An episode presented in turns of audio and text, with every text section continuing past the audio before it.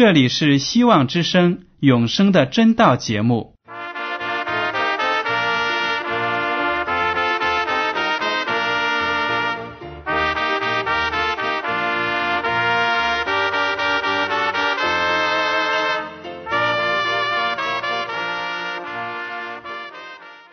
亲爱的听众朋友们，你们好，我是艾德，很高兴今天能和你们在永生的真道这个栏目中见面。耶稣说：“听上帝的话语，并且遵守的人是最有福气的。”所以，艾德现在能够通过电波和你们分享上帝的教导，感到十分快乐。我也希望众位弟兄姐妹。还有那些正在寻求真道的朋友们，也能够珍惜这段时光。大家不妨在手边准备好纸和笔，将今天讲到的要点和经文章节做些记录，以便过后自己再亲自查考圣经。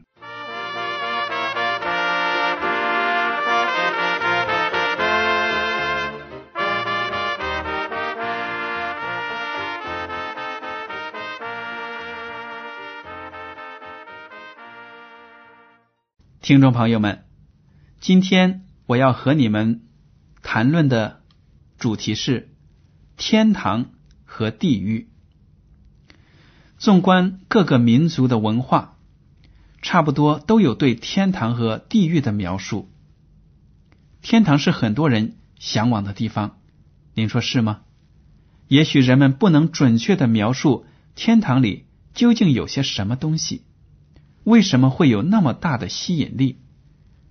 但是大多数人都会毫不犹豫的说：“天堂就是一个完美的地方，反正我们地球上欠缺的东西，那里肯定都有；地球上泛滥的坏东西呢，那里一样都没有。”不管人们的宗教信仰如何，好像呢对天堂的印象都是一样的好，无独有偶。说起天堂，就难免要提到地狱。差不多各个民族宗教对地狱也有相似的说法。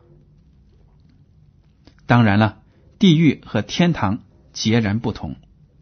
传说中的地狱是一个黑暗、阴森、恐怖的地方，到那里去的人都是生前做尽了坏事的人。中国的民间传说讲到。地狱是归阎罗王管辖的，他手下有许多青面獠牙的恶魔，最典型的两个呢，一个长着牛头，一个长着马面。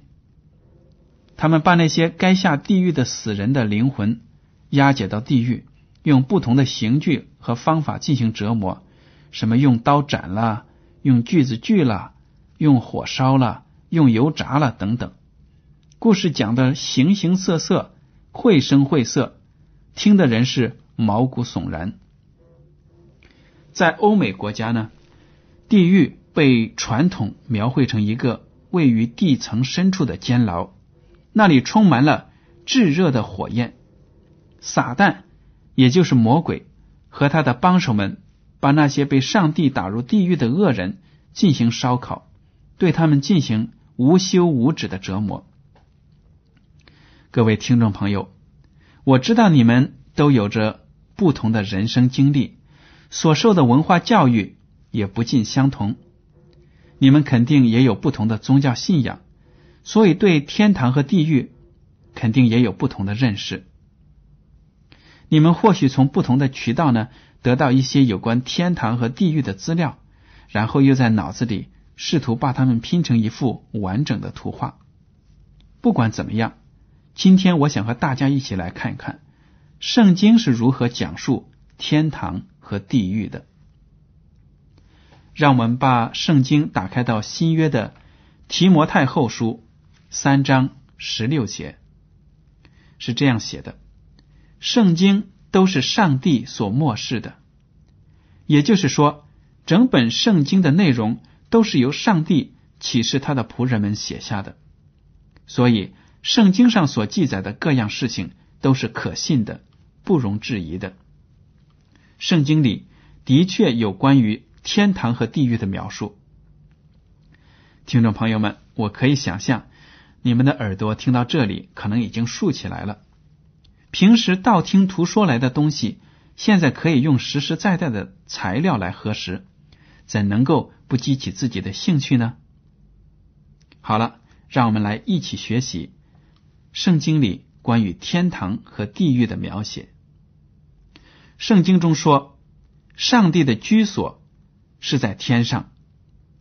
大家可以读一下诗篇的第三十三章十三至十四节，诗人就说上帝的居所是在天上。尽管我们很多人往往把教堂看作是上帝居住的圣殿，即使连圣经中的人物有时也把位于耶路撒冷的圣殿说成是上帝的居所，但实际上呢，圣经在使徒行传七章。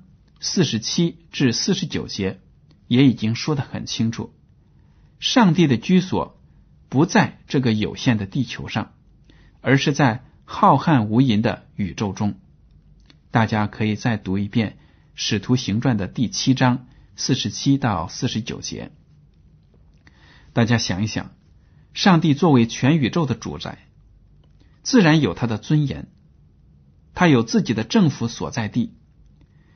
宇宙如此的浩瀚无垠，圣经中也没有指定上帝的宝座位于哪一个星系，所以呢，对于圣经里没有明说的事情，我们也就不必做各种各样的猜测。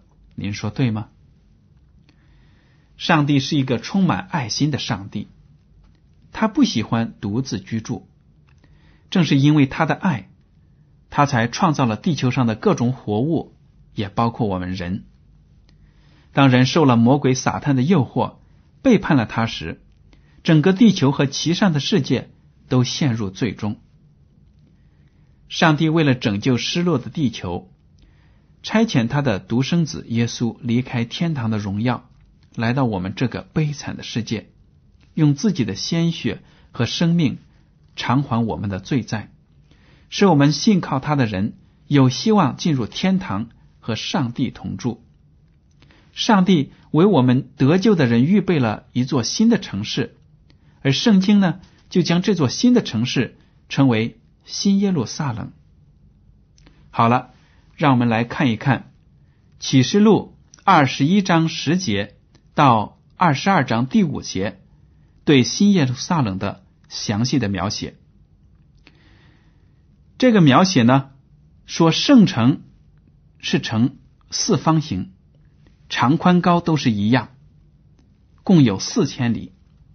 大家想一想，一座四方的城市，边长一千里，高一千里，那该是多么的壮观呢？圣经还说，城的墙是用碧玉，街道呢是用金金建造的，而且城的根基是十二种美丽的宝石修饰的。整个城市都被上帝的荣耀照得金碧辉煌，没有一丝黑暗。城中还有一条清澈的生命河，河两边长着生命树，结出十二样果子来，让吃的人能够有永生。那里也没有了这个世界上的烦恼、忧愁、悲哀、疼痛和死亡，因为上帝和他的儿女们一同居住。听众朋友们。这是一幅多么美妙的图画！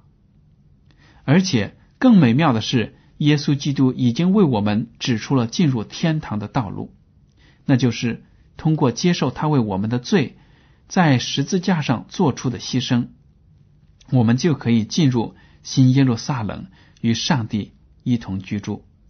所以呢，大家不妨在讲到之后，再仔细的读一读启示录二十一章十节。到二十二章五节有关新耶路撒冷的详尽的描述。好了，看完了圣经中关于天堂的描写，我们再来看一看有关地狱的描写。其实呢，中文圣经中只在几处提到“地狱”这两个字，其他多用“阴间”这两个字。听众朋友们，有一点要提醒你们，大家。千万不要望文生义，一看见地狱、阴间这些字眼呢，就联想到中国民间传说中的十八层地狱。为什么不要这样做呢？因为翻译圣经的人把自己头脑里固有的观念加入了翻译的过程中。本来阴间在旧约的希伯来原文中是 Sheol，在新约的希腊文原文中为 Hades，两个字的本意是坟墓。埋葬死人的地方，但是在翻译的时候，翻译者却把他们按照自己的神学观点译成了阴间和地狱。这对每个不懂希伯来文和希腊原文的读者来说是不公平的。这样的做法误导了许多读者。还有呢，因为阴间和死亡两个词常常连在一起使用，阴间在这些经文中。其实也是在重复死亡这个意思。大家可以看一看启示录一章十八节、二十章十三至十四节，就可以看到我刚才讲的阴间和死亡常常连在一起，而且呢，阴间也就是在重复死亡这个词。好了，我们刚才学习了在希伯来原文和希腊原文中。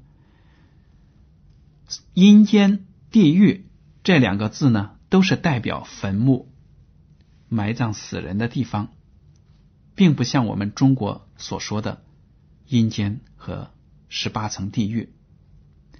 那么，有些读者可能会说：“怎么我在读圣经时碰到好多地方，都好像在说一些人将来要在硫磺火湖里永永远远受折磨，不是表明有地狱吗？”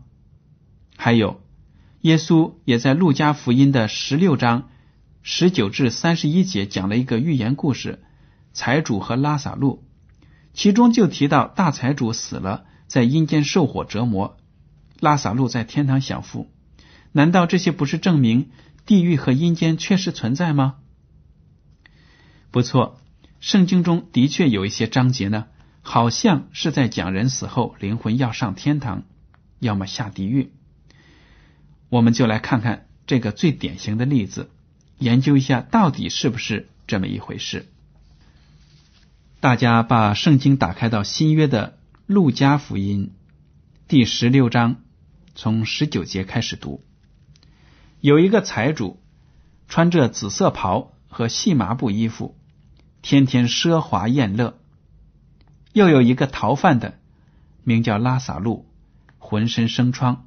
被人放在财主门口，要得财主桌子上掉下来的零碎充饥，并且狗来填他的疮。后来呢，逃犯的死了，被天使带去放在亚伯拉罕的怀里。财主也死了，并且埋葬了。他在阴间受痛苦，举目远远的望见亚伯拉罕，又望见拉萨路在他怀里，就喊着说：“我主亚伯拉罕呢？可怜我吧！”打发拉萨路来，用指头蘸点水凉凉我的舌头，因为我在这里火焰中极其痛苦。亚伯拉罕说：“儿啊，你该回想你生前享过福，拉萨路也受过苦，如今他在这里得安慰，你倒受痛苦。不但这样，并且在你我之间有深渊限定。”以致人要从这边过到你那边是不可能的，要从那边过到我们这边也是不能的。财主说：“我主啊，既是这样，求你打发拉萨路到我父家去，因为我还有五个弟兄，他可以对他们做见证，免得他们也来到这痛苦的地方。”亚伯拉罕说：“他们有摩西和先知的话可以听从。”他说：“我主亚伯拉罕呢？”不是的，若有一个从死里复活的到他们那里去的，他们必要悔改。亚伯拉罕说：“若不听从摩西和先知的话，就是有一个从死里复活的，他们也是不听劝。”这是一个从主耶稣口里讲出来的寓言故事。故事呢讲的很生动，其中各个人物的对话也很丰富。猛地一听。好像天堂和地狱的细节都展现在我们的脑海里。其实呢，这故事的本身不是讲述天堂和地狱的，大家不要忘了，预言毕竟是预言，他们的作用是要阐明一个道理，而且预言要阐明的道理呢，一般都在故事的结尾。就好比你和我在听相声的时候，最可笑的部分都是在相声的结尾。这种手法叫抖包袱。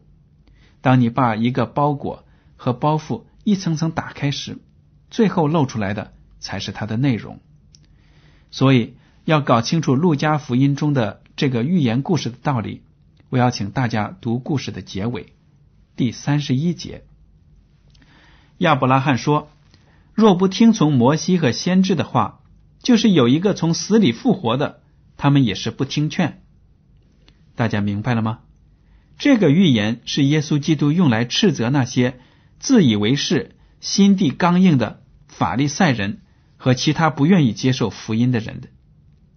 这些人即使是熟读圣经，如果看不出整本圣经的目的就是为了把罪人引向耶稣基督的话，哪怕上帝。行出多么大的神迹，甚至是耶稣从死里复活的惊天动地的神迹，那些死硬的人也不会接受福音的。起初呢，以色列人从上帝那里接受的是真道，不相信人死后有灵魂存在这样的异端学说。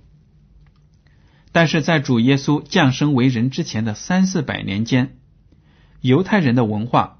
开始受到古希腊哲学思想和古罗马文化的影响。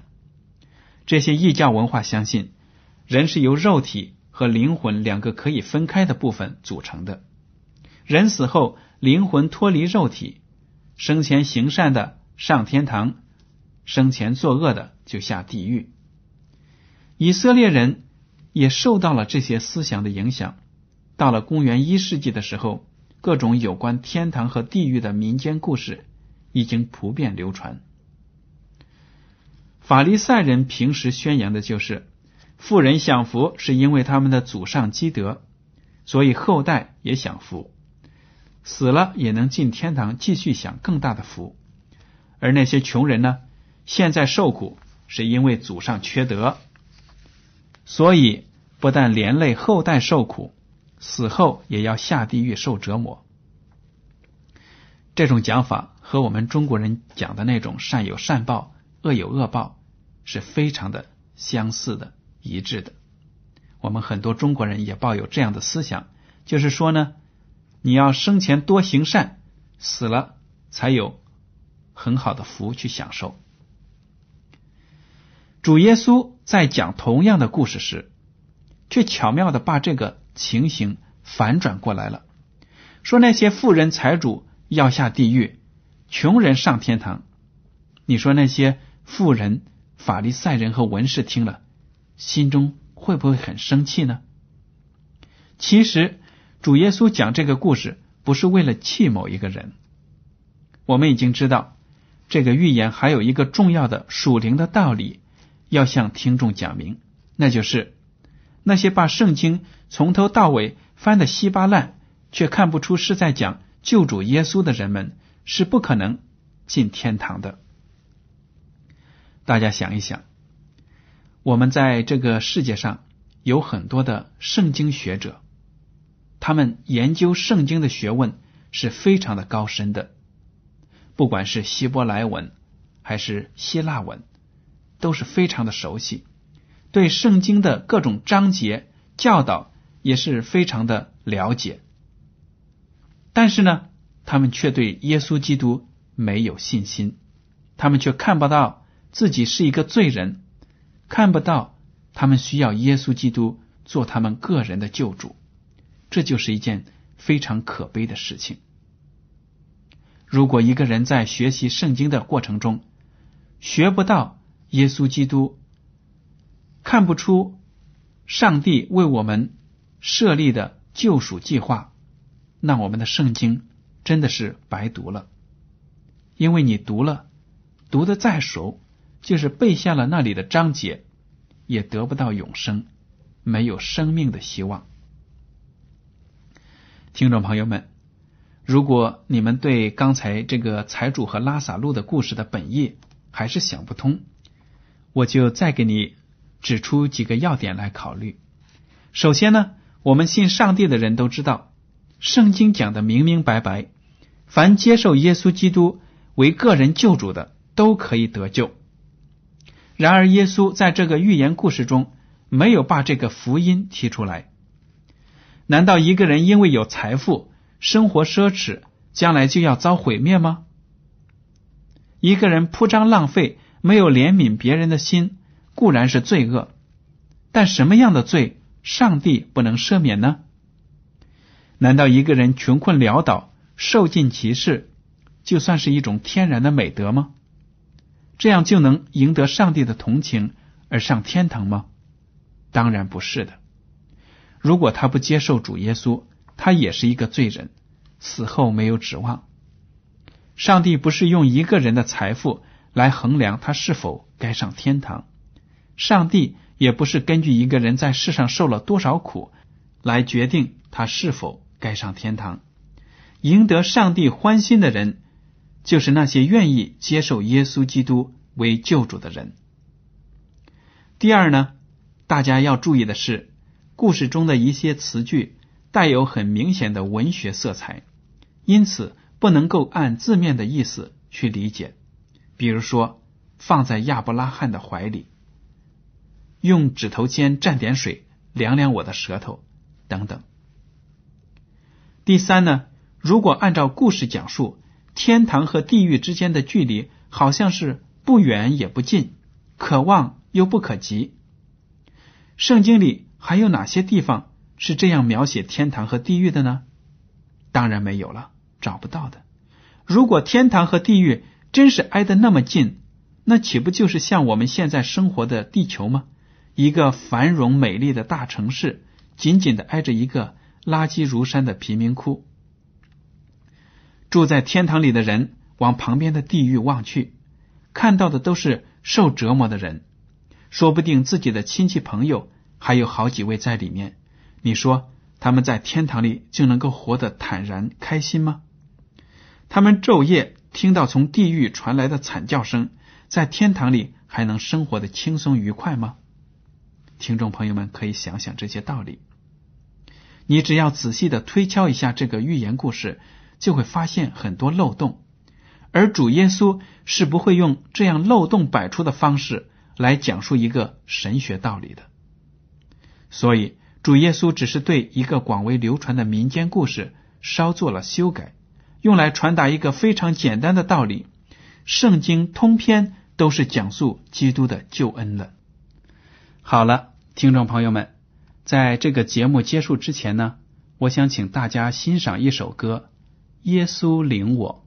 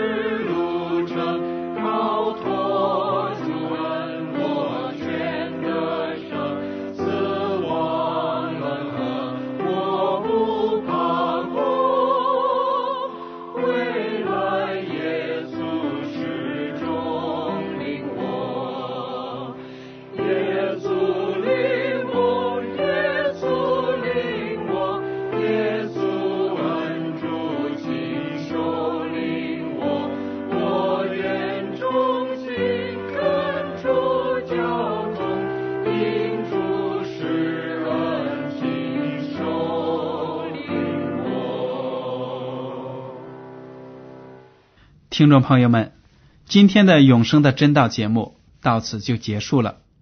您如果对今天的讲题有什么想法，或者对这个栏目有什么建议，就请您写信给我。我的通信地址是香港九龙中央邮政总局信箱七零九八二号，请署名给爱德。爱是热爱的爱，德是品德的德。您在来信的时候不必采用挂号信或者快件邮寄，因为这类信件在收发的时候都需要额外的手续，反而呢减慢了通信的速度。如果您在来信中要求得到免费的圣经、灵修读物、节目时间表，我们都会满足您的要求。如果您的收听信号不够强，效果不好，也可以来信，我们将寄给您一份小册子，告诉您如何建立起一个收听短波的天线，这样您的收听效果就会好很多。感谢您的收听，愿上帝赐福你们每一个人。再见。